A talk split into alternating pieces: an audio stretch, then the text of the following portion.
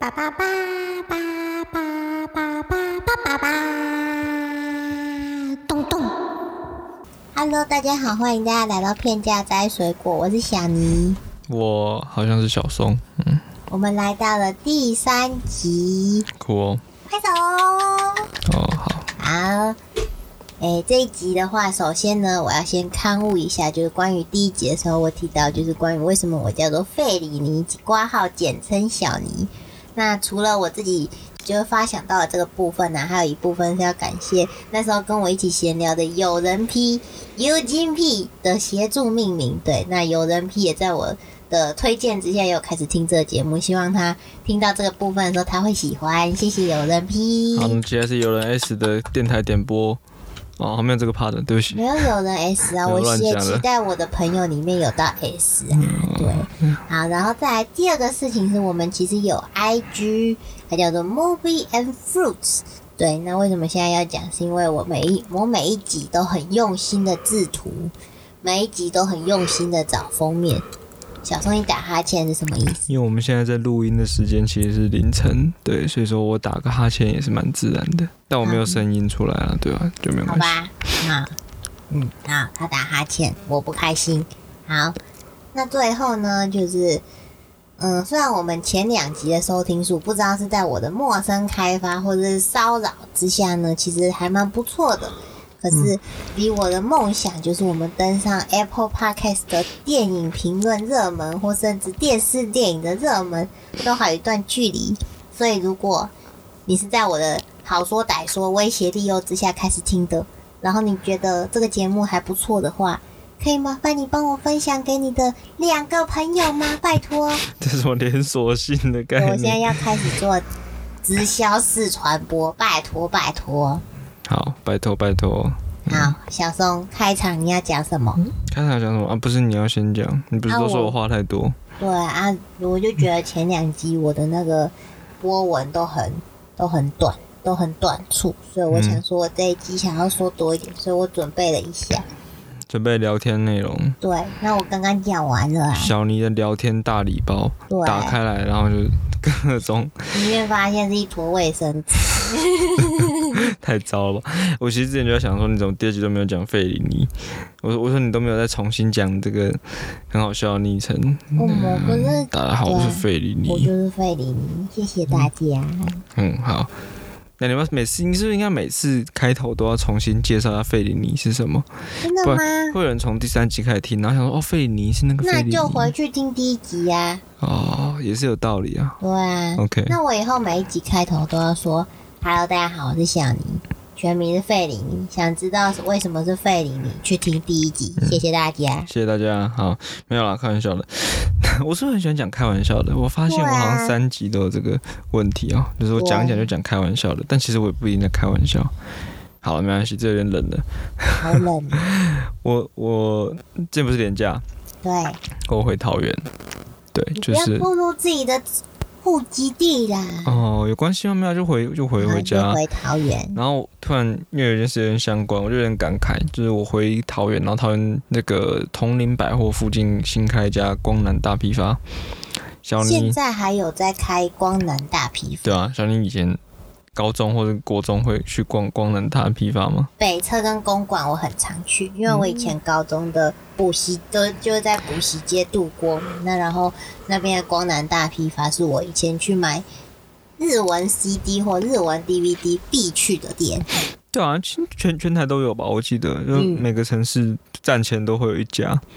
好像啦。但我重点不是这个，我重点是我很惊讶，就是我去因为新开的嘛，它嗯，取代了一个不知道美华泰还是什么，就取在一个比较家居的那种店。但是我一说走进去的时候，我发现一件事，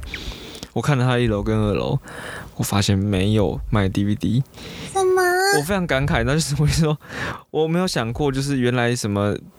资料夹啊，什么画图用的纸啊，什么闹钟啊，这些东西都没有被时代淘汰。第一个被淘汰的是 DVD，这个蛮好笑现在。光南已经不卖 DVD 了，好感现在伤光南不哦。卖 D，我记得北车的光南到现在应该还是有大贵大贵的 DVD。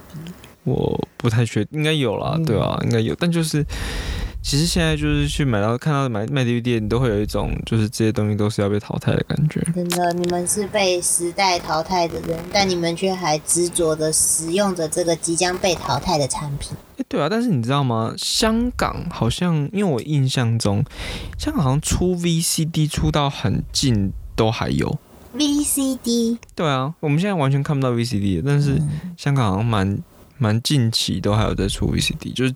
至少十年前的片子可能都还有。我不知道现在的还有没有，但就是他们出 VCD 出的蛮勤的，我也不知道为什么会这样。因为台湾的 VCD 其实好像应该在。甚至可能我还我上小学以前，应该是接近二十年前，它就已经快绝迹了。然后连 VCD 播放器也都是一个昙花一现的产品，很快就被 DVD 播放器取代掉。这样，嗯，因为我记得我们四五年前我还有去香港，然后那个时候芯片都还有 VCD 的样子，哦，蛮神奇的吧？蛮神奇的。对啊，VCD。我的记忆反而比较晚一点，因为我到高中都还会看 VCD，但我是去比如像是茉莉啊那种二手书店，然后我去买那种人家不要的 VCD，然后回去看。嗯，就有很多片子的，就是早期记忆，我其实从 VCD 来的。哦，像是北野武的花火，嗯，我第一次看花火是 VCD。对，因为现在后来你在看蓝光，在看什么，你就觉得画质很好，但其实第一次看是非常，我第三次就很爱，所以我其实觉得有时候那个。就是我第一次接触这些东西是从两百四十 P 开始的，真的 三百六了，三百六了，对我觉得只有两百四 VCD，我不敢想象，就是那种人的五官会变成一格一格的那一种。嗯，那我也不知道啊。我其实有时候觉得画质也没有一定要这么好，你才有办法看这些片子。我不知道，这我自己的小小，因为我我我这样讲有点不公道嘛。因为很多时候你画质差一点在大荧幕看，你会觉得好像哪里我怪怪。对啊。但不知道，就觉得以前看 VCD 都觉得感觉很好。像你知道什么星际大战什么，很多片我都后来都是，因为我那时候小时候没有其他资源，嗯，我不太会去下载，就是我不太会找，我不是不太想，就我也不太会，所以我那时候都是去各种找 VCD 啊，找什么来看，很奇妙吧？听起来还是有点浪漫的，对。也没有浪漫了，因为那时候就真的不在，因为小时候也没钱呐。啊，你去那个，比如去去茉莉二手书店那种地方找 VCD，一片不止一片哦，那时候都是什么什么三片五十之类的，差不多差不多。对啊，那你就看到一堆又是什么名片，你就会觉得很想买回来看了。那你都有买回来吗？你都就都那时候就便宜，那时候真的，因为你看一片在，比如说我们说光南那边卖的 DVD 最便宜就是九十九了。现在有三十九，有啦，那时候可能也有，但就是就是我的意思是说，它大概就是那样子，三十九比就都比较少了。嗯，那时候可能比便宜就九十九，那九十九也大部分都是那种比较没有什么想要的。对，但是在光南呃在在二手书店买到那些 VCD 就很便宜啊，就什么，因为那时候是哦，那时候有什么五片一百之类，就是一片二十那种概念，对于。穷学生来说，至少我啦，嗯，高中就很爱啊，就觉得在那边就是好像找到一个新天地这样子。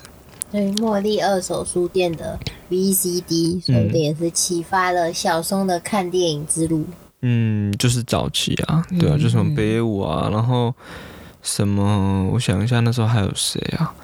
现在现在的现在的那个 PS PS Four 什么都读不出 VCD 了。对。对啊，但是我看了很多怪东西，老实说，还有一些香港电影，那时候的 VCD 也还蛮好找的，像什么呃《无间道》就是后来都很常见，那当然是不用讲嘛。有一些什么哦，我还记得我看了《半支烟》，然后那个还有一些什么啊成果的有一些片子，我是用 VCD 看，《榴莲飘飘》我是用 VCD 看，榴莲飘飘，对，然后。对，反正就是蛮多的。我现在一时间要我讲，我可能要想一下，想一下。但是那个时候还就是 VCD 对我来说是蛮有趣的。但我也老实说，因为我后来有试过在用 DVD 播放器接电视，再播 VCD 出来看。是。现在在看，确实是感觉是惨不忍睹，像是在看 马赛克，对吧？那是有点困难。但是以前就是眼睛还还就是蛮适应的时候，就会觉得好像都看都可以看，对，然后看得很很爱。所以现在是因为眼睛不行了，然后也习惯了比较高画质的东西。就是就是很像是我们说，比如你现在回去看皮克斯很早电影，就会觉得哇，那个时候的动画还蛮粗糙的。我的意思是说，你当然知道在那个时候它是好的，但你现在看就会觉得哎。你懂我意思？就会有诶的的感觉。就我你印象中的是，你自动在脑内补完很多很多。比如说你现在想象超人特工队的画面，可能就是超人特工队二的那个造型，但你会把它放到一的那个时候剧情里面去。但是你去打开一，你就发现他们的造型跟二还蛮粗糙，就是一嗯那时候还蛮粗糙的，对，就会有一些这种小小的细细的东西，就还蛮有趣的，我觉得。对啊，好的，被记忆论是的啦，真对的啊，记忆中总是最美。我也不知道啊，对啊，啊，你不是有很多东西想聊天，然后让我们聊，那就聊完了，又聊不起来。我，就是一个没有话好聊的人，对啊，不是啊，难怪没朋友。没有了，你朋友一堆，好不好？好了，嗯，不知道哎、VCD，其实我最近还会去茉莉，我还会去找看有没有一些好的想要的 DVD 会买。嗯嗯，对我其实还是蛮喜欢去有书店买 DVD 的，对我来说是一个有趣的的管道了。在茉莉买 DVD 的人算是少数吗？还是我不知道啊，其实我不知道，但有偶尔会看到一些有趣的片子，像我上次去茉莉就看到拉斯冯提尔白痴，我蛮想要买下来的。其实，就哎、有时候就也不是说真的难找到哪里去，因为我记得以前我，比如说以前有时候买 CC 啊什么的，然后碰到前辈，他们就是有时候就他们就说，哎、这个不难找啊，嗯嗯，然后我就觉得，嗯，是啊，是不难找，但是就就想就想买就想买。啊，对吧、啊，我的钱你管什么？啊，我就败家、啊，对不对？对啊，消费主义赞，也不是啊，就像五倍券用起来赞。像一开始以前就是刚刚开始买 DVD 的时候那种感觉，就是觉得哎、诶有一片 DVD 总是有一个比较不一样的感觉，对啊，我也不知道啊，对啊，这一切现在都觉得数位时代都觉得很抽象了，真的，搞不好十年以后，不用啊。你问高中生，没有人但是我有另外一个启发，就是我我我们现在就是我发现最近黑胶店越开越多了，那成品的黑胶店，成品的那个卖黑胶的专卖区好像越来越多了。我其实觉得对啊，DVD 搞不好也就是蓝光什么的再精品化一点，搞不好更有搞头。你就干脆一次一片卖个两三千，但黑胶的的特性嗯不一样是不是对啊，每一片都有它独特的质地。好啦，没关系啊，就这样 DVD 这。种被大量就是专业专业化制造出来的东西复制的艺术品，yes，没关系啊，反正我觉得就是大家可以找到自己喜欢的方式看就好了，对吧、好的，那我们要进入我们的哦水果五号了吗？对啊，水果五、水果六是不是？对呀，五号。对啊，我们今天今天想说，今天就是其实因为其实说实话看的片都蛮多的，但反正就是抽出一些来聊了。我没有，嗯，今天的这两部你又没看过，对不对？对，每次都说下一次想先看一下，但是后来都没有看。下次一定。嗯，今天是辣手神探跟空无情人，那我们就先从辣手神探开始。好，好神探是谁的片，你知道吗？不知道，这片其实还蛮有名的，它是吴宇森的片子。哇嗯哦，，而且这部片其实在欧美应该是比在华语圈有名，就是华语圈也也算是有名，因为毕竟是吴宇森，但是在欧美好像还蛮有热潮的。就是我记得，嗯、什么，就有时候欧美有些杂志会评选什么什么动作片啊，评选手法，他就是常常在榜单上的对了。就你知道哦另外一个还有一个人也是这样子，有有点也不是有有点，就是那个评价断裂蛮大。有另外一个人是张艺谋，我觉得张艺谋的片在欧美也是评价很好，就大家都很爱《十人埋伏》，大家都很爱英雄，觉得在上面看到了什么奇迹。我不知道，我不是乱讲，我只是就是就是还这件事情也给我蛮大的震撼，因为小时候看就觉得，哎、奇怪，话语圈的大家就是那他们喜欢影吗？对张艺谋，我不知道，但我觉得就是好像在华语圈常常看到很多就是影迷或什么对张艺谋没什么好脸色，但我的意思是说，就是嗯，好像其实还蛮蛮蛮多欧美的观众应该是蛮喜欢张艺谋的，我也不知道，因为我也是个走马看花。真的好了，讲回这个《拉手神探》，他是吴宇森在呃，我想一下，吴宇森在一九九二年的电影。一九九二，嗯，大手神探有一个蛮蛮有趣的位，就是定位是，它其实是呃怎么讲？它是吴宇森在转型转型阶段，就是他要往好莱坞发展前的最后一部片。哦，嗯，所以说他其实是就是有点像是因为吴他吴宇森在大手神探之前有一些片子，像是呃其实蛮有名的，《纵横四海》嗯，喋血街头，不知道有没有嗯听过？对，喋血双雄其实也是在那个就九零年代前后了。对对，那《大英雄本色》就是陆生那个时候是他最有名的，对最有名的一部片，就是好像是应该是徐克介绍他拍的，忘记了。哦，对，反正就是那个时期的吴宇森，就是在拍了这些名片之后，然后他最后一部片就是《蜡烛神探》，之后他就往好莱坞去了。嗯，对，那往好莱坞去之后，他拍的片子就是最有名的就是《变脸》嘛，对对，对，然后《断剑》啊，《终极标靶》我也有看，是范达美的片子。对，反正他但他就是一个大概是一个这样子的一个过过场，因为其实《辣手神探》之后他去好莱坞，去了好莱坞之后。他再回来就已经是什么赤壁啊、太平轮，对对对对对，所以其实你要说就是这些片子是香港片，也有一段距离，也不能因为对那时候就已经比较快要进入合拍片的语境了，对，嗯嗯嗯所以就会变成其实《大手神探》有人就会就是可以好像可以说它其实就是一个吴宇森比较纯的港片的一个终结点了。对哦，大家其实评价蛮好的，对《辣手神探》评价还蛮好，就是在不管是欧美还是华语圈，其实大家都是应该算算蛮喜欢的。你知道最近梁朝伟不是演的那个上汽？上气，对，他在梁朝伟在宣传上期的时候，这被 GQ 专访的时候，也有回头谈一下《老手神探》。哦，嗯，其实他就是一个还算是蛮标志性的片子，但奇怪的是，好像在华语圈，我不知道，我比较少听到朋友讨论这部。就是可呃嗯可能也是因为这部片在欧美圈比较知名度，所以我我不确定，我不确定，对，反正就是比较少听到。对啊，梁朝但伟在介绍上汽的时候也是有讲到。对但没关系，反正就是因为呃，先讲一下他，因为他是吴宇森执导嘛，然后他的这个主演有周润发、梁朝伟，还有那个黄秋生，对，黄秋生黄秋生是那个，啊，你不知道黄秋生完蛋了，我知道啊，我们现在居然进到一个台湾的那个但是他有黄秋几秒生，钟沉默，然后致命的尴尬。我会把它剪掉。你不能把它剪掉，这件事情太奇妙，你居然没有办法第一时间指认出我谁是黄秋生现。在有点醉，OK，好了，你又喝酒了，好，没关系，反正就是黄秋生，然后黄秋生是主要反派，对，然后我不知道啊，辣手神探就是，我觉得这个组合很妙，就周润发跟梁朝伟，对，嗯然后周润发演的就是很无语绅士的那种 英雄角色，就是有点小马哥形象的那种，继续往下继续带还，他就是一个不得志的一个雄性。你知道，嗯就是一个很阳刚气质的，他还在电影的开头就是吹萨克斯风，你知道，哇，就是非常就是酒吧吹萨克斯风，就是一个非常对那种男性魅力的那种展示。嗯，不知道欸，就是这边的故事是讲说周润发他饰演的这个警探，就是他周润发对他就你知道你不会说你不是不是，我说周润发饰演警探，对对对，他我真的很害怕，你又说是你不认识谁不认识谁，就是没有，我现在有一种这样还能聊吗？我们还能往下聊吗？没有，就是周润发饰演这个警探叫 Takila，对对。啦，对 Takira，然后他就是他就是那种很那种我们说从那个伊克林伊斯威特的那个，反正就是他的那个经典形象，还有一部片子我好像 Dirty Henry，反正就是他有一部片子，然后的那种非常经典那种警察形象，就是不服从上司命令，嗯，然后就是自己喜欢硬干。对，其实后皮皮坏坏的，诶、不完全是这样，但是重点比较像是他有点超越那种法法治，他有点表现出自己超越了我知道两金看吉，我 我沉默，好不好？这时候就是保持安静，没有，就是他就是超越了那个迂腐的官僚体系的那个正义警察 是这样吗？两金看起是超越，好不管，反正就是 Takira 就是这个形象，然后就是非常硬干这样，然后就是就很猛，他是。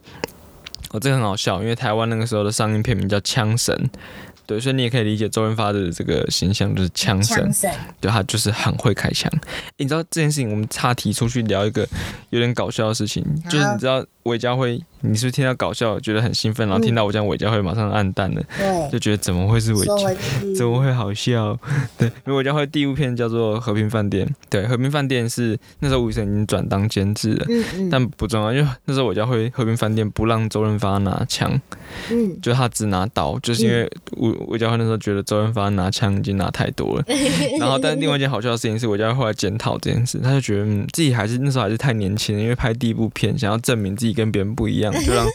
就让周润发拿刀。但其实他就说周润发还是比较适合拿枪，拿枪比较好看 对，周看润发拿的，枪还是比较好看。对，这道神他就是枪神，对，嗯然后。反正就这个 Takira 他就是非常猛，对，就是那种冲锋陷阵型的。然后他有一次在一个任务里面，他在那个怎么讲，反正就在一个任务里面，然后就是不小心害死了自己的伙伴。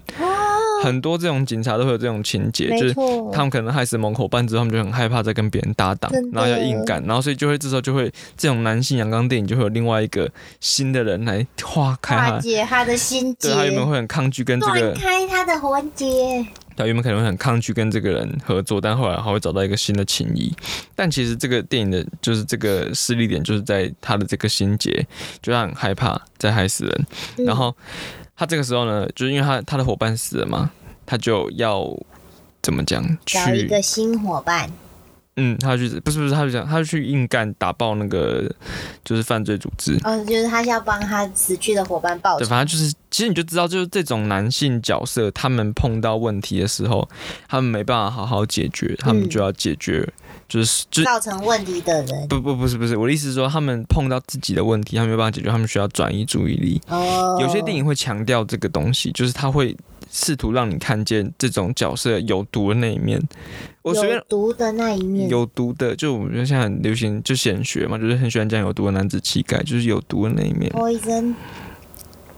我不知道，我不知道怎么拼，对，不好意思，对我没有办法很顺的把那个阳刚气概的东西念出来，但反正就是，呃。你可以，好像最近的零零七很明显就是被自己毒死的。你觉得他有一个问题要解决，就是他的那个医医学。我回去了耶。对，但是他解决不了，他就会把问题一直想办法放在反派身上。但事实上，反派不是他的问题，他的问题在其他地方。他只是透过反派转移了这个问题。但好，我们就先不要故意把它弄得太那个。但反正我的意思就是说，就是塔克亚在解，他在要去抓这个犯罪组织的过程，他锁定的目标其实就是，啊，这些中间有点小小的复杂的一个过程，但。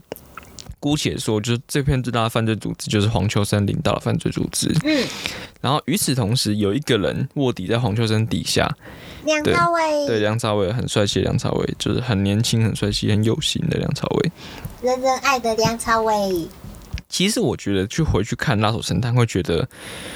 梁朝伟在这部片还没有完全就是开，就是他还没有完全展开。对他那个时候，我嗯就觉得那前期嘛，眼睛还不会说话，也没有也没有。其实很多人去评价梁朝伟的演技，也是很赞赏他还在 TVB 那个，他应该是对他那时候拍电视剧开始在 TVB，反正就是他很还是很赞赏他一开始就是有那个演员的那个。潜质，但我觉得老实还是他比较早期，所以现在回去看，我觉得还是可以看到一个比较深色的梁朝伟，对对，比较稚嫩的梁朝伟。对，反正他演一个这个就是卧底在黄秋生底下的警察，嗯，所以就变相说，就他可以要跟就周润发跟梁朝伟合作，对他要想办法就是。一起两个人协力扳倒黄秋生这个大坏蛋，这样我们如果用最简单的故事就是讲这个，但周润发同时也要就是跟所有的那种警探一样，他也要提防，就是梁朝伟的悲剧，就是他以前他自己的悲剧再发生一次，嗯嗯，对，不管是梁朝伟死掉或者梁朝伟的其他人死掉，对他就有这个心魔在那边，对，这是一个这个故事的某种戏剧上的张力，对，就是。越到后面，因为警察是一个高风险的职业，但他们碰到这种问题的时候，他们要怎么处理这个问题？这是一个在那个底下隐隐作祟的东西。嗯，对。那但是大手神探的重点就是因为雾神嘛，他他就是真的是他的枪战非常的自信，非常的好。对这个东西真是没话讲。就你现在回去看，就比如说我们说成龙的八零年代、九零年代特技是后来他转到好莱坞之后完全没有办法复制的。那我其实觉得。你去拿吴宇森刚进好莱坞的片子来比较，就会非常清楚。在终极标靶，其实范达美是一个很很厉害的武打明星，但就是吴宇森跟范达美的合作，就是没有办法到他在香港的时候施展这么开。我觉得至少在终极标靶很明显是这样。断剑其实因为我有看，我其实觉得也是有差不多的问题。但就是你可以看到这些都都还有所谓的吴宇森的动作美学在那边，但是他在香港的片子就是基本上执行一定都我觉得都还是比较好。对，嗯嗯。变脸我看太久了，我还没有办法很很马上召唤我的回忆。但反正我印象中，我其实还是觉得吴现在动作片最高的成就，其实还是在他香港这段时间。对，那那时候他有一个非常标志性的是他的电影后段，他们把时间都压在就是呃一个医院的枪战。对，就是在一个医院里面，就是他们两个就是两两个主角周润发跟梁朝伟一起发现了，就是段我有看，对黄秋生在。黄秋生跟他的团伙把军火都藏在这个医医院院的地地下室之类的地方，嗯对，反正就是他们就在医院里面大大展开一场大大规模的枪战这样子。对，那中间有一些执行。像一些长镜头枪战戏是非常的厉害，就是比如说有一段戏是他们可能一路从一个楼层，就是要一路打到另外一个楼层，那就是一个 take 完成这件事情。嗯就这也是梁朝伟在受访的时候有讲到，他有回忆到那场枪战，就是因为这个镜头不能停，所以他们基本上所有的爆破，所有的就比如说我们我们之前很喜欢讲那个什么超越无限两分钟，我们就会说就是很多东西是一个 take 不能断，对，对，那那个时候那些 take 不能断，就是哦他们要去，你就是去欣赏说哦，你看这些人很有热情，他们要想很多走位啊什么的，然后怎么换那个道具。但在大岛生态里面最，因为你会觉得最真实、最有感，就是因为它的它的过程是很高危险的，就是哪边有门要爆炸，哪边玻璃要碎掉之类的，或是你看到路边的这个小杂，就是小小肉肉被这个周润发一枪打死，然后他血浆要爆开，然后就梁朝伟有回忆说，可能过程中可能周润发还滑倒之类，就是会有很多不，因为你就可以看到有很多很危险的小的意外跟小差错随时会发生。嗯对嗯。那这种东西就是会让会让你在看电影的时候很投入，因为你知道这些东西都是实际上面他们在承受的风险。对，对对于演员来讲也是这样，所以他就特别的又比好莱坞的特技表演可能又来的更让你觉得有一种身临其境的感觉。嗯那我觉得这个东西是真的，我觉得是会留在影史上，就它是非常厉害的东西，嗯特别是对动作片迷来说，《辣手神探》几乎是就是我。很早就是，比如说我很早在跟我一些比较甚至更喜欢看动作片，胜过于看其他电影的影迷在聊天的时候，就大家都很喜欢《蜡烛神探》，对、啊、那时候还有讲枪声比较多，因为他其实在没记错，好像在小时候应该是在龙翔电影台会重播。嗯，对，那其实那个时候就可以看到，就是哇，就是他就是某种程度上也是深植在观众心中了，我觉得。得，对，然后另外一点也是会特别想要再讲到的是，梁朝伟在《拉手神探》里面那个卧底的角色，对我来说，它有点像是《无间道》的预言。预言就是先嗯先，因为你看梁朝伟就是在《无间道》那个标志性嘛，你现在很多人想到陈，就是梁朝伟想到陈永仁，对，哇天啊！特别是黄秋生就是摔下来那一场，你们？哇，在那边看那个黄秋生摔下来，然后那个哇，跟那个那个眼神多厉害，就大家会讲到这个，对，然后。呃，梁黄秋生在天台上面送梁朝伟手表，还是送他什么的，嗯那个就跟他开玩笑，就是就你会觉得哦，这两个人交情很好。那也其实，在《大手神探》里面也有很多类似的东西，对，就是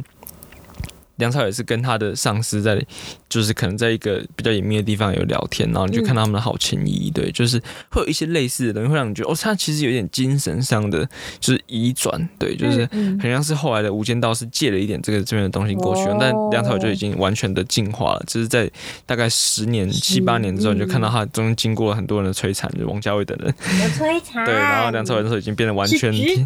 对完全体的梁朝伟了，那那时候就会觉得，对，反正就是。这个也是一个有趣的感觉，你就会看到这东西先先一遍，哦，对然后另外一个笑点也不是笑点，就另外一个就是影迷的小趣味，你就是会发现说，OK，就是这一这一部里面他卧底的对象在《无间道》之后变成他上司，对啊，对，所以果然这件事情就是一个轮回，对，嗯就是大家就是在这个这个寿长乃大节，对，就是而且那个时候的黄秋生还长得特别的因为他就混血嘛，他有点混血那有种，魅力，他有他有点混血味的，对对对就是觉得帅帅的。对，其实不止诶，不止大手神探，黄秋生以前早期的很多反派都有这种感觉，像是陈木生的《义务冲锋队》哦。对《冲锋队之怒火街头》之类的，我忘记片名叫，应该是那个，就是反正就冲锋队。那部片的黄秋生也是非常的，就是就是有点怎么讲潇洒嘛，对，不是说风流倜傥啊，也不觉得这个词都不到位，反正就是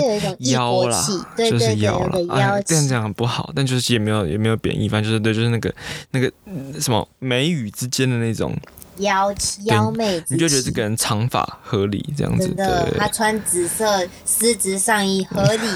他穿缎面西装合理，嗯。对对对，反正没想到他现在会开餐车 对。然后《老神探》里面吴宇森本人也有演一个酒吧老板的角色，哦，对啊，这种我觉得很像是那种计程车司机马丁 那个马丁斯科西斯坐进了这个劳勃迪尼洛的后座的那种感觉，就是在这部片里面也有一点这种，就是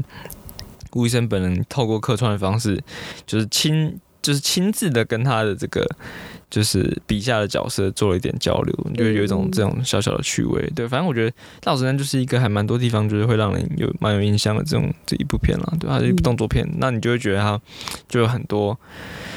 很多值得纪念的地方，就是吴宇森就是之后就离开香港要去美国拍戏了，对吧、嗯那还有很多就是周润发、梁朝伟的合作，你就会觉得都还蛮不错的。就现在回头看，因为我那时候会讲这部片，是因为买到了那个香港华语公司发行的一个修复版的蓝光，那我觉得它的影音表现是真的蛮好的，对。哦那以前都是看都是看龙翔，就很粗啊，那粗到不行，对。但现在回去看，就是非常就是就是我一零八零的这个 Full HD 的这个影像，就觉得真的很赞。嗯赞，对啊，好了，蜡推荐给大家。嗯，蜡手神探就是赞，对啊，真的没什么好讲的，就是去看就对了啊，对啊。嗯，看动作片就是去看就对了。好。好的，好的，嗯 好的，对不起，我只有看后面一点点。嗯，好，没关系。那我们下一步要讲的是，水果六号，还有嗯，空屋情人。对，我们是不是应该先讲一些笑话，缓和一下气氛？你好有，想到什么好的笑话吗？没有，这不是应该是小尼的专长？太突然了。太突然了。好了，没有关系啦。空闲人是韩国导演金基德，这也是一个我会把它归类在那种比较哦，我哦们来讲笑话。啊，不是，我是把它归类在一个这种大师的，就是大师系列这样子。但金基德，你怎么敢讲金基德？对啊，金基德、跟你上期讲灰熊人一样，让我头痛。没有啦，灰熊人很棒啊因为灰熊，人是有所不做坏事因为他很厉害，所以不知道要怎么切。哦。金基德是没有，因为就金基德就是 Me Too 的那个时候嘛，啊就被抓到，但很复杂啦，因为反正大家也是不知道啊。其实现在回头看，就是大家都还蛮。大家都对金济的早期作品应该是有有蛮多人有一些情怀的啦，嗯，有一些情节在那边，对吧、那后来他爆出这些事情，就是我不知道啊。其实我觉得这也是一个很多很多影迷有时候会会会蛮复杂的。比如说很多人喜欢破烂世界电影，嗯，但你要喜欢破烂世界这个人吗？不知道。就是哇，天呐，小女孩也不是小女孩啊，我其实忘记破烂世界的那个 对象到底是几岁，也反正就十几，就是应该确定是未成年嘛，对吧？嗯，那你就觉得天呐，这样子合理吗？对，就就我意思就是说，你喜欢他的作品跟喜欢他的人到底要怎么切割？因为你现在去看《诗音记》，我不知道，我不能我不能想象谁会不喜欢《诗音记》。我老实说，嗯就是天呐，唐人街就就是就是好啊，那但这个人又这样子，对不对？就是以政治的理由，以各种理由，你要讨厌破烂世纪都蛮都蛮合理的，但是又会觉得说，有一种解套方式就是说，你会说电影是集体创作嘛？嗯，对，那你也会觉得说，你不能够因为破烂世纪一个人或者说经济的一个人的问题，就抹杀了他的其他所有组员的共同努力。但你又又好像就是说，这种以这种作者电影来讲，就是我们又完全完全的同意或是完全的肯认了经济的这部片的作者性，那你就会觉得说，你不抹杀他，有点对不起自己。真的。没有啦，我开玩笑啦，就是嗯很多时候这种心情蛮复杂的啊、对，那就是看大家怎么想。因为我其实觉得，嗯，有点复杂。聊到这个就会想到一些比较政治的事情，像是破兰斯基之前他的芯片在影展得奖的时候，那个我记得没有错，应该是《燃烧女子的画像》的那个女演员就嗯起立就离开嘛，就是有导演吧，我就是导演。是吗？嗯，我觉得我们可能可以，反正之后查一下，我帮我们比较随性一点，反正就大概是这样，就是一定有这个有有这个事情在，对吧、那就会觉得说，不知道，我觉得这种表态也是蛮蛮蛮好的。我意思就是，有人有勇气去做这种事情，去对抗突然，时机，或者去想要提醒，或者想要去做出一些宣告，我其实觉得都是一件好事。就就我觉得这件事情不冲突，就是。好，没有说很难说不冲突啊，因为有的时候你听到这种话题，你就觉得好像要表态。但我觉得我自己，比如说我像我自己最大的心结，就是我一直都对伍迪·艾伦很复杂。就是天啊，就是就有点像是我后来就有一种开玩笑说，天啊，我现在喜欢哪个导演，我都很怕说，拜托你不要，你真的不要在后面搞什么不好的事情，你这弄出来真的是很麻烦。对，比如说你像说什么克克克里斯汀贝尔之前说什么被说什么，他有一些什么攻击倾向，或是你说什么某某某，强尼戴普，强尼戴普是最近最最大家会常讨论嘛，就是。一部分人觉得强尼戴普没有做，就是问题都在他的前妻身上，但一部分人又觉得他好像真的有做一些坏事。其实目前看到的情况应该是两个人都不都不太友善，但是 你好像也觉得说这种各打五十大板的言论很相冤。但我我的意思就是说，你一定会很多时候无可避免你会碰到一些冲突，就是到底该怎么办，对吧？我们又要回到第一集的初衷，嗯相约也没有啦，也没有啦，反正就是我觉得就是还是可以聊啦，作品本身还是可以聊啦，对。但就是这两件事情就同时，就是你就讨厌这个人，或者你就是记得他做了什么坏事，但是他作品有没有什么好好的东西，我觉得还是可以，就是他有启发到你就就就有启发到你啊，那不能怎么办？对不对？我必须要用这种方式去面对，就是伍迪艾伦给我的启发。没办法啊，就是就就是很多时候就是一个蛮不错的作品。嗯，对啊。好，那空无其人，我听绕开讲好久。空无其人就是，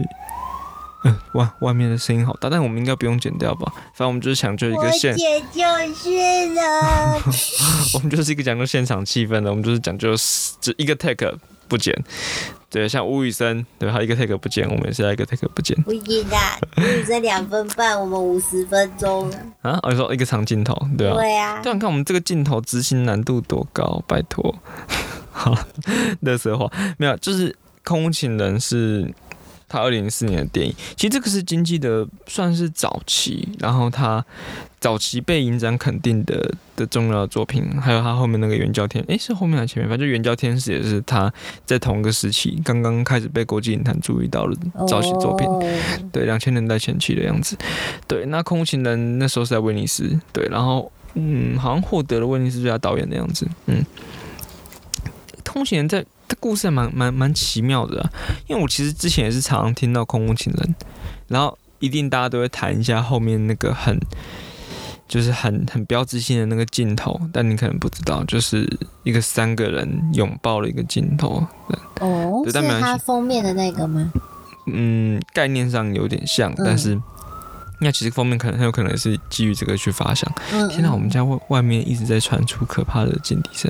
好，没关系，这个就我会剪掉的，大家听不到的。大家都听到，知道你没剪，但没关系，就是 小长。好，对不起。就是这个故事，就是来讲说有一个年轻的男子，嗯，他叫做泰秀。泰秀，对我笔记上自己写，但我看不清楚这个字。泰秀他会在路边观察房子，然后借由他会在传，他用传单贴钥匙孔，然后看这些传单，看就看传单被拿走，反正就是透过这种方式来看这个家里现在有没有人在。嗯嗯嗯。对，那他透过这种方式判断之后，就会潜入那些没有人在家的房子，然后在那边住一小段时间。有点变态。嗯，经济的的角色都有点变态，好，但没关系。就他在这种借住的过程当中，他有一次就发现，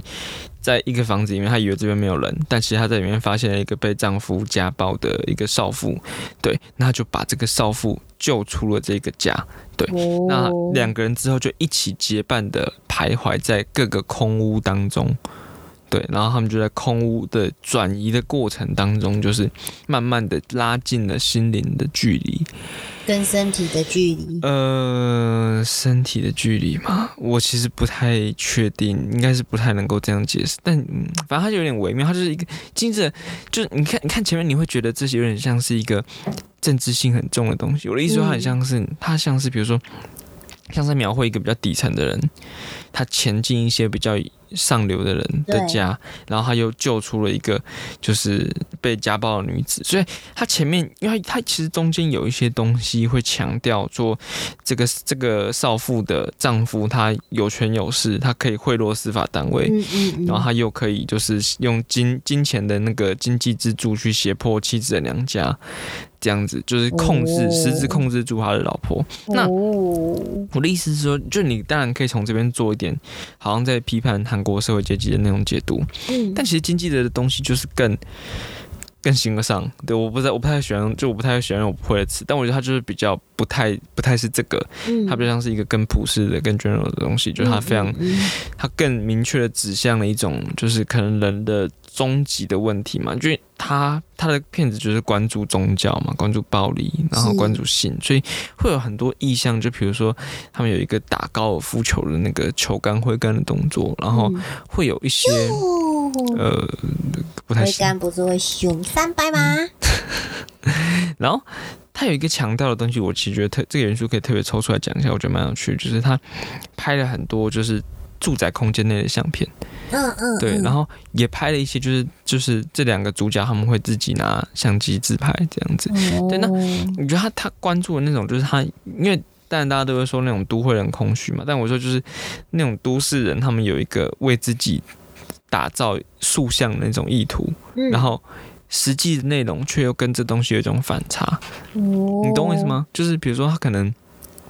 在家里面拍了一个什么相片，是，那就我我们觉得最最嗯以前最喜欢讲就是比如说婚纱照嘛，嗯，那它实际上跟就那种你对于幸就是对于幸福的一瞬间的那种那种拍摄的这个动作，那它是不是真的能够代表你往后的幸福，往后生活就会这么幸福的那个疑问？不但对，但这个是比较就是简单的嘛，就是大家都会想到这个。但我说，比如说，可能有一些就是你可能帮自己拍一张照，那你就会想说，这个照片能够代表我吗？其实我觉得这个这些问题又会在现在这个时代变得更更普遍，就是嗯嗯嗯，因为我其实看的时候，我其实一度在想说，哦，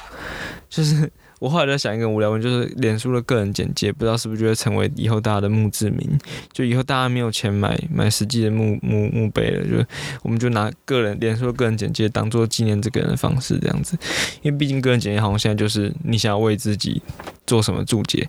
所以你会我都不写。啊，对啊，你可能不写嘛。嗯，但那你也可能做一些很 meta，比如说就是说什么什么个人简介限制十五字，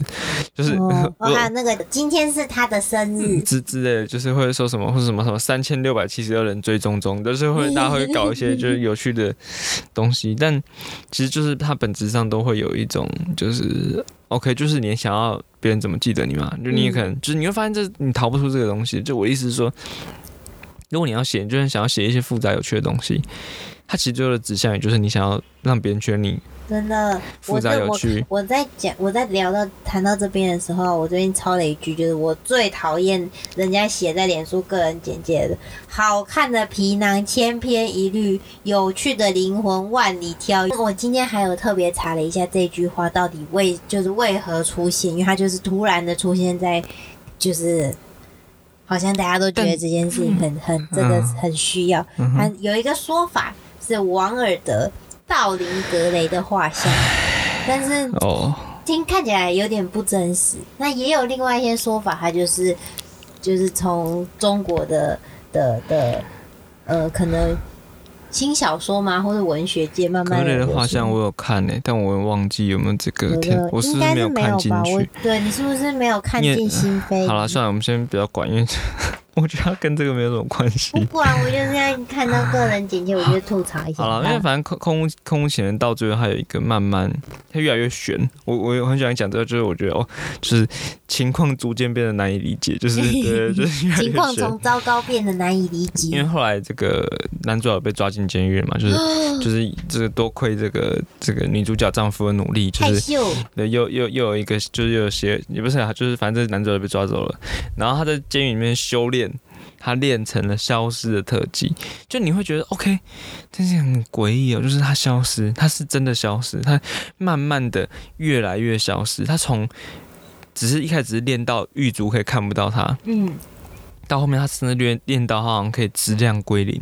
就他越来越消失质量守恒定律。但但不是我我我我重点是说信牛，顿。他，变得这件事情变得比较像是精神意义上的东西。我的意思是说，就你会觉得经济者的这个处理很悬，因为你你一面你又会觉得这东西是不是一个悲剧，就好像像说社会边缘人慢慢的消失，对就是如，果回到前面那个比较现实的的那个理解，你会觉得这种、到消失。呃、也不是这样讲，但我觉得会有这种感觉嘛，你就会觉得哎、好像是好像是一个很悲伤的事情，但嗯经济的却又把这个东西的消失拍的很有主动性，就也男主角他自己去锻炼，他消失。他他的过程都有点悬，但你又觉得这个人很有主动性，然后回去看他最后就回去看这个女主角，然后就跟他获得了一个灵，就是心灵的结合，就是这个女主角哦一面。她重新接受了她的丈夫，就家暴她的丈夫，害羞，呃，反正就接受她的丈夫。然后，但一面她的接受又是因为她感觉男主角回来了，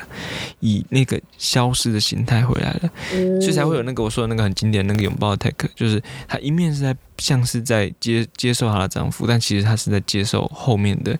藏在她的家里面的这个男主角。但但这件事情就是很悬，给给丈夫戴小绿帽。不管，反正我的意思就是说，他这种这有一个很复杂的东西，我觉得是空无其人。我看的时候最被 touch，就是如果被 touch 到东西，我就觉得是这个。我没有到非常喜欢，我老实说，因为经济的东西对我来说，我理解上有一段距离。对我不是这么把它进到他那个宗教去去理解，但是嗯。那个东西，我觉得那个矛盾是我很喜很喜欢的感觉，就是它一面是是很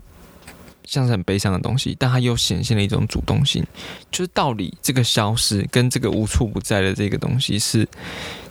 是是一种是一种什么呢？你懂我意思吗？你这这，因为我自己也没有办法说的很清楚，但那个东西我觉得很吸引人。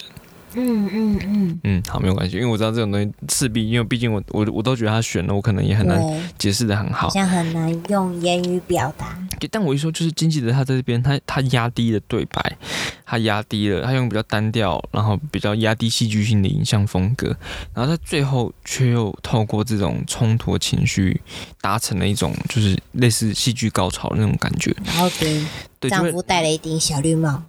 好了，反正你要焦点放这边，也也也也不精神出轨算是出轨，跟一个消失的的人，对啊对啊对啊，你可以你可以发现你可以问很多很好的问题，就是他他们存在吗？问问题的耶。对，就是我呃不是啊，我的意思就是说，你可以透过这种点，你就可以去去做很多就是很好玩的想法，就觉得哦，这东西就是它的概念不新，不是说真的新鲜到哪去，嗯嗯嗯嗯但是他在电影里面做到这件事情，所以你就会觉得这个电影有一种超脱的感觉。对，就是他他蛮，就是这部片是成功的，对我来讲。哦，对，但我还是强调的是，我不算特别喜欢金基德。我是不是常常在做这种事啊？就是我在那边讲了半天之后，说我不是？不是相怨啦，我是说我嗯就是大家好像都很流行，就是要讲自己爱的电影，但我常常讲的都是我不是特别喜欢，但是我又觉得好像有一种很很很很让我啊，可是我们就摘水果，你摘水果总是会摘到比较不甜的，或者比较没有那么有水的。嗯刚刚呢我，们绕回来了耶！但是你你你觉得你绕回来很开心，好了没关系，反正就这样好不好？我们就今天讲一下《空无情人》，对，但好的，其实还还蛮蛮值得回去看，但我觉得《空无情人》也是一个不太需要，它有点像灰熊人的状况，就是不用讲，大家其实多少也听过了。对，反正就是鼓励，哎、我们可以再再回去看看，感觉怎么样？看有没有我看错或是没有接触到的东西，也蛮多的吧。其其实我看我都还去找一下当年国外的影评，然后就哎、就是大概感受一下，哦，原来那个时候大家对金基德的东西有这种这种理解，哦然后就是对我觉得这个过程还蛮好，就是翻新嘛，因为其实大家都是十几年以前的东西，嗯嗯嗯那你现在回去看，你就会觉得哦，这是一个有一个有趣的东西在，对吧、其实其实经济的过世之后，台湾没有做一个他的专题，其实也也不能说是怎样了，因为毕竟他现在不太适合被纪念。嗯老实说是这样，对，确实在政治上也不太适合被纪念。嗯，但我有注意到，比如有些小的艺人场馆还是有放下芯片了，但放下芯片很有可能就只因为芯片好取得，所以我觉得这种这些片子，有些他反而早期比较好的电影没有再被重放，嗯，我也不知道。对，其实我也不确定经济的，因为我其实对经济的没有很有深入研究，我也只看过几部。还有一个蛮有名，但是我记得有些蛮多人不喜欢的是《春去春又来》，哦，那个很漂亮的小寺庙的故事，但就是也有些人不喜欢。但嗯，好了，不管了，反正就先这样，我们之后有空再说好了。好的好，那我们可以花点时间聊一下院线或是影展片。好的，好的，那你今天看的，我们今天看哦，我先讲一些我自己看的好不好？对啊，你说你要开头的，先从我自己看的开始。好的，我最近看了《倒霉新人》和《疯狂 A 片》，对，怎么一一阵死机我？要怎么回答你？倒霉新人和疯狂 A 片是那个北影今年的焦点影人，对，哈杜球瑞，对他的最新作品《柏林金熊奖》。其实我我老实说，我对哈杜没有没有什么太多的研究，对，好像有些地方翻拉拉杜，反正就是因为那个音译啊。但我就是我对他没有太多研究，但我知道他以前有一部有一部也有在台湾有影展放《追拿吉普赛》，反正就是他是他他电影就是一直在处理，就因为我没有很深入去去去理解，但是。大致上就是处理罗马尼亚的那个历史，对一些复杂纠结历史状况，对，还有一些严肃的，但他同时有一些戏谑的处理方式，然后他有一直在质疑跟反思自己的表表现方式的样子，哦对，但是我反正我因为我我不不是相对不是这么熟，所以就就不讲这么多了。对我就觉得对这个人就不讲这么多。但是哇，倒霉现在疯狂片其实我算是喜欢的，哎但是我又你是喜欢倒霉的部分，还是性爱的部分，还是 疯狂的部分，还是 A 片的部分？好，我要据点这个东西。它是一个三段式的一个一个影片的排法，然后它第一，它因为它它的它的那个影子就是就是那个那个主题就是说一个女老师拍的 A 片，家庭 A 片，就是那她刚自刚拍片，对她跟她丈夫就是那种什么金小黄片，对自制嗯。家庭小小就是自己用 DV 拍，自己上传 PornHub。对小电影，对，反正就是对上传 p o 然后被就是被学校发现这样子，然后就迎来了职业的毁灭危机。然后这部片大家最传道授业解惑对拍片也，然后就是大家最常检讨，就是我觉得大家最常拿来拿这个片来讨论，就是那个性别暴力的部分嘛，就是会觉得说 OK，就是嗯自己在家里面的这个就是那种就是最好连接就是比如性别，会觉得说这是因为女女老师的那个形象不能够不能够是这样子，然后就这是一个。还蛮正蛮常见讨论这片的方式，但是导演又特别在更深入的，也不是更难，就反正他他有一个蛮蛮清楚的一个意图，是他在因为他三段是他。第一段让大家跟着这个女老师，就是走一段回家的路之类的，但他的重点会一直，他会一直把摄影机突然移开女老师身上，然后去拍一些，比如说雕像啊，路边的雕像啊，拍一些可能一些广告啊，或者拍一些可能橱窗的商品啊，就是没有什么重点，也不是没有什么重点，他他会把视角透过视角移开的方式，让你去注意到他身处的街景跟他身处的环境。对，那这东西是不是？理论上就是有可能就会觉得他蛮蛮清楚的，想要就觉得 OK，他想要让大家感受到说可能啊，就是那个他身处的这个都市里面的这些历史跟这个这些消费的这些东西的痕迹，可能远比他自己做了什么事情是一个更大的。就是比如说我们说他可能拍了一个，这个路边可能就有一个比较比较性暗示意味的广告，那这种东西可能早就是已经。根植在我们生活中，但我们可以接受这个，却不能接受那个，是一种就是很值得被讽刺的事情。对啊，你走在路上就看那个广告，可是你平常不会没事打开 porn 对，呃啊。啊，不是啊，也不会点开那个片。嗯，反正就是因为家里大家都会，有一说就好像别人说你在家里面都会看，这好像是，但但这个东西就变成有点像是那种呃行之有年的嘲讽中产阶级的那个东西，就你可以很好想象，像 maybe 以前不牛的那些片，就是就是你可能会觉得 OK，就是这个是那个样子，但他们实际上是那个样子，嗯，就是大家很很很虚伪，但但你又觉得导演不满足于是这样。那第二第二第二这个三段是第二段，第三段是这个女老师被公。审批斗，他其实做的很像情景喜剧，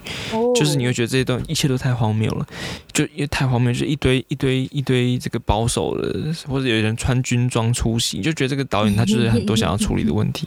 然后。一切都很荒谬，就大家就穿的奇形怪状，然后就是又有就是各种奇怪的立场，各种保守派的女性也好，男性也好，在那边批评他，然后最后女老师一个大变身，反正就开始做一些很怪的事情，然后又或是什么看似一个看似进步派的男性，突然帮他讲几句话，就有那个保守派的女的可能就突然就是说你这个男的是在是在父权说教，反正你会觉得有各种荒谬，然后就是就你会觉得他他就觉得这一切都是很很很怪异的，然后就是各种。把拉拉开来给你呈现给你看，这样子，对，这是这是一个就这个电影的感觉。但我说那个最有趣的其实是中间的那个第二段，就是它有一段是它不断的把一些相反的概念呈现出来，也不是相反概念，就是它它它不断的做一些就是很在那种日常生活的看似和谐的表象上戳动的那些那些东西，然后就会第二段比较用比较好理解。可能就是比较实验了，但他就是还蛮蛮好玩的。就比如说，他会有一些很挑衅的，就挑衅，其实有时候会觉得哇，很很，就在电影看都觉得很挑衅的东西。嗯，比如说我随便举，比如说什么温，我我问忘记是不是这样，但比如说大概印象，比如说温馨的圣诞节，然后他可能就就。在旁白里面就讲一个一段很血腥的历史，就是当初做了什么什么血腥的事情，然后为了让这些人可以回去过圣诞节，对，然后当然画面是拍那个瓷器，就是可能是拍一些很漂亮的圣诞白白色，对，或是圣诞树，对，然后或是或是放什么，他就可能就是拍厨房，然后就是配婴儿的哭声，然后就什么他们就说，就是下面旁白就写说什么，大多数人都会说女人就是属于厨房，就他会做一些这种就很挑衅的事情，对，那嗯。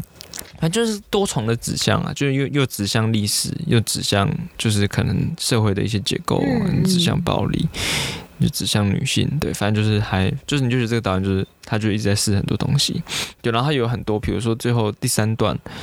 就是那个批斗大会的时候，就有一个可能会有一个人在旁边用手机拍，然后就会这个方向又会提醒你，好像这一切就是被拍摄下来的。反正就有很多这种会让你一直嗯。反过来质疑这个东西本身的那种拍法，对吧？但其实有时候就就是我必须要说，就是它其实就是比较，嗯，比较不适合，不是不是不适合啦，这样讲不好。我就是它就是比较不是传统定义上那种好看，嗯，就我可以想象影迷会很爱，但是那不是传统定义上那种好看。对我自己是算喜欢，我是偏喜欢那边。但比如说我我印象深刻，因为我在桃园看的嘛，我就说这个 廉价回桃园，桃园看的时候就有一对情侣，我我跟一对情侣，就我走进去影厅看，里面有一对情侣坐在那，嗯。大概也是跟我年纪差不多，就是大概三十岁上下。那开头三十岁、二十五岁上下，好啦，然后电影开头就是疯狂性爱，就是他就是那个 A 片那个五，分钟他就就，给你看大概几分钟，就他的那个家就是自己拍的 A 片，然后就真的是什么就就口交就口交，然后打炮就打炮这样，然后就有点尴尬，那气氛就很尴尬，因为我旁边坐一对情侣，对，然后就有点尴尬。但那个情侣没有看完第一段，他们就离场了，他们就离场了，然后。你知道他真是超荒谬！他离场之后，可能是外面检票人可能猜里面没有人，他还走进来，然后看到我在里面，他还跟我要票根，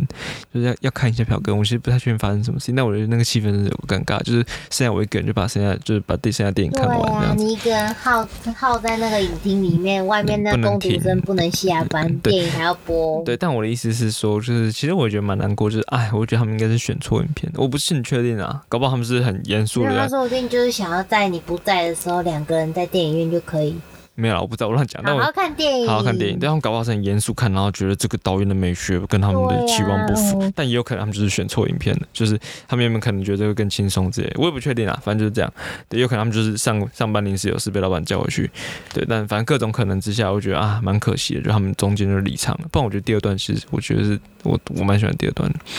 嗯，好，反正就这样。好的，倒霉性爱的部分到此结束。好，那我们往下换一部，我跟你一起去看的。好，我跟你去看的是，总编的复仇，对，这个导演是，吉田大巴，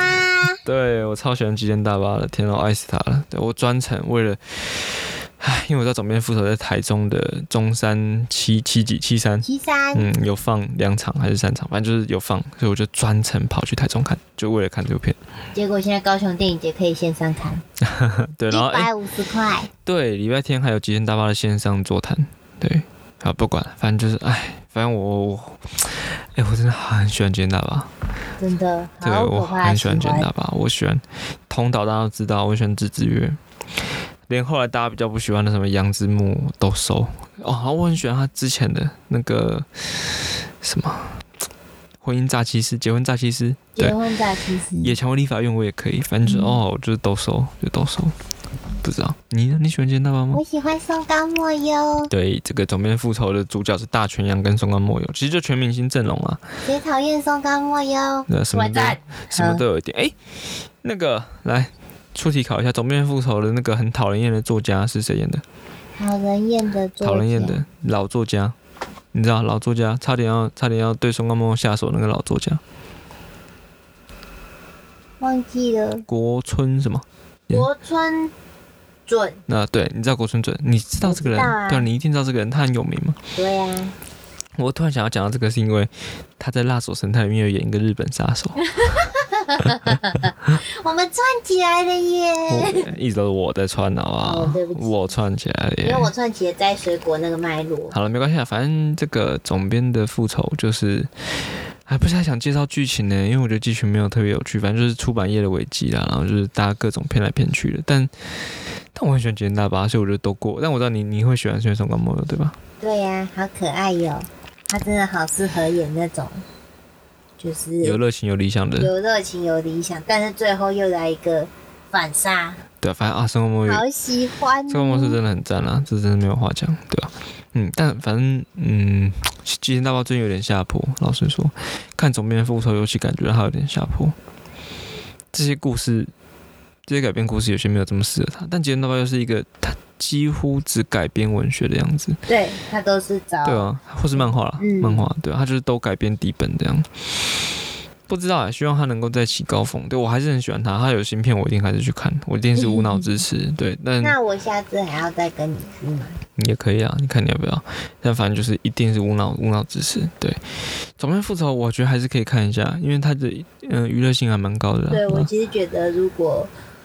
呃不是那么在意剧情合理性的话，当成是一个类，嗯，那之前那个当成是半折直树的总编，就是编辑部版本，说不定也蛮有趣的。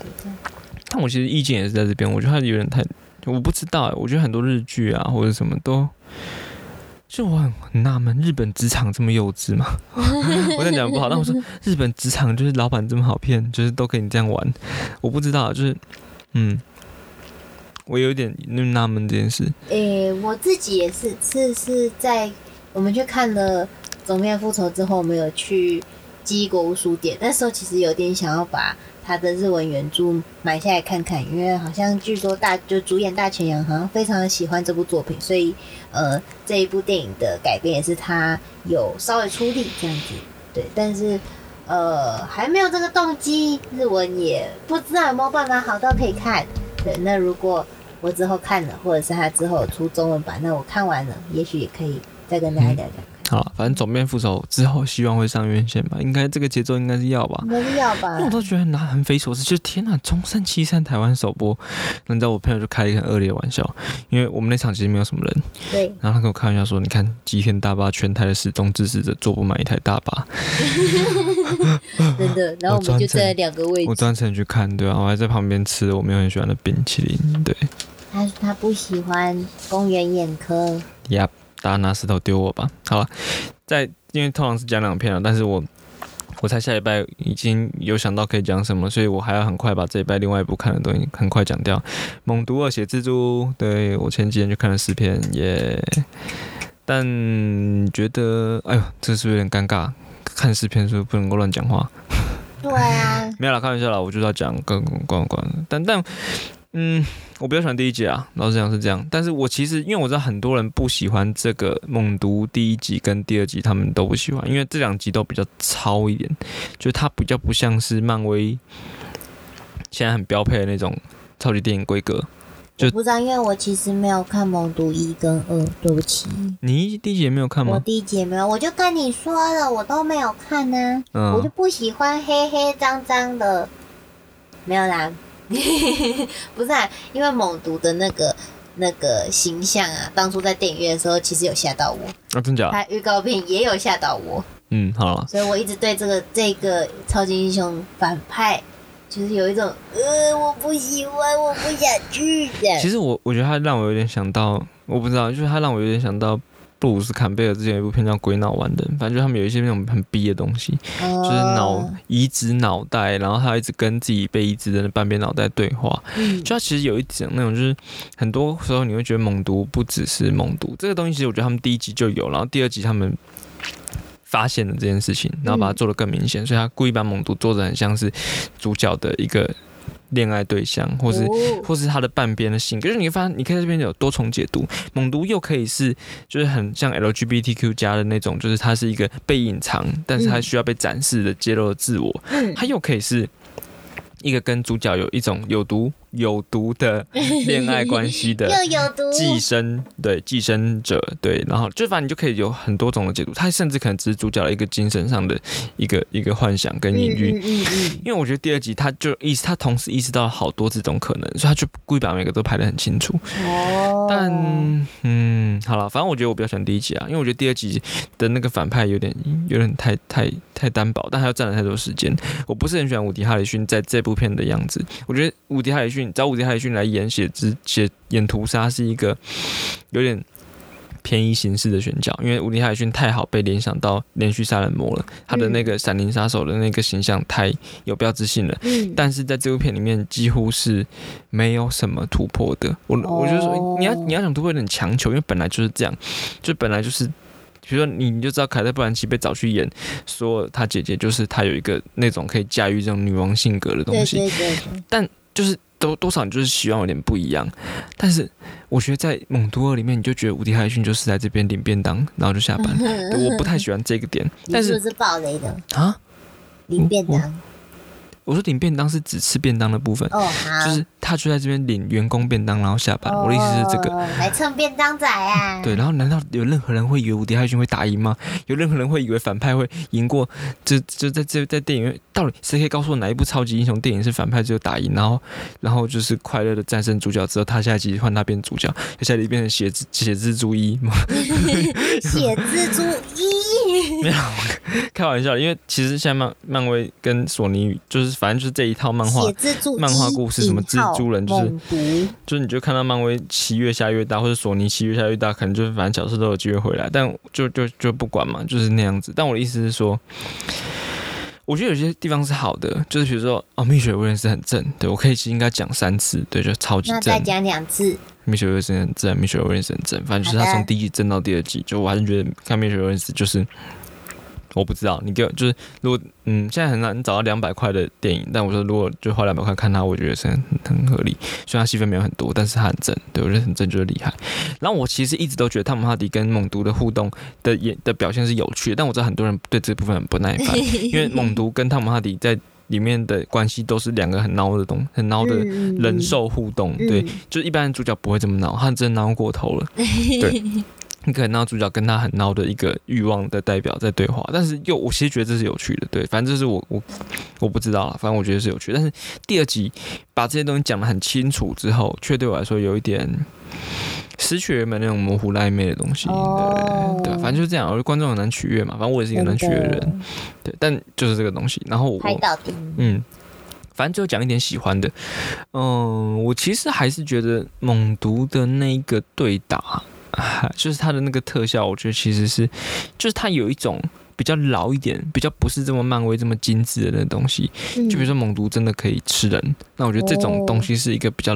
rough 的东西，就是它它在漫威很难很难表现这个，嗯嗯嗯，对我自己是这样感觉，就我觉得漫威电影都到到最后都有点太把暴力卡通化了，然后它那个暴力是有还有一点点粗糙成分在，呃，比较好满足人，我觉得，就嗯。嗯，我自己有这种感觉啦，嗯，这个你要说它多限制级多残铺也没有，也还好，嗯，但就是稍微多一点，那多一点。对，但我就觉得，其实看完就觉得又更怀念以前八零九零年代那那那些以前那些血腥垃圾电影，哦，对，但就不管了，反正就大概是这样子。好，我们今天是不是已经聊得太久了？对啊，怎么办？我又要剪好久，不管，我要来收尾。好的，好的，谢谢大家听完第三集，下一集就会是我们的满月特辑。哇，满月特辑没有特辑是什么鬼？就是四集，然后一哦个月了四集这样而已啦才。四个礼拜，二十八天，对啊，二十八天呢，我28们好优秀哦。自卖自夸，顾影自怜。好，那如果对于今天的这一集的内容啊，有想要跟我们讨论，或者想要回复意见给我们，都可以直接在 Apple Podcast 或者是写信到我们的信箱。那也欢迎大家追踪我们的 IG。再次提醒，再次提醒，我每个礼拜都很认真的做图，好吗？一个推十个，十个推一百个，让大家都来听片价摘水果，大家一起摘水果。谢谢大家，拜拜。拜拜拜，我我说我不能多讲，好了好了，没有，我只是突然骗家一起一起骗家带水果，一起在骗家摘水果。嗯，好了，这是我们的核心宗旨。对啊，OK，好，那就这样，拜拜拜拜。拜拜。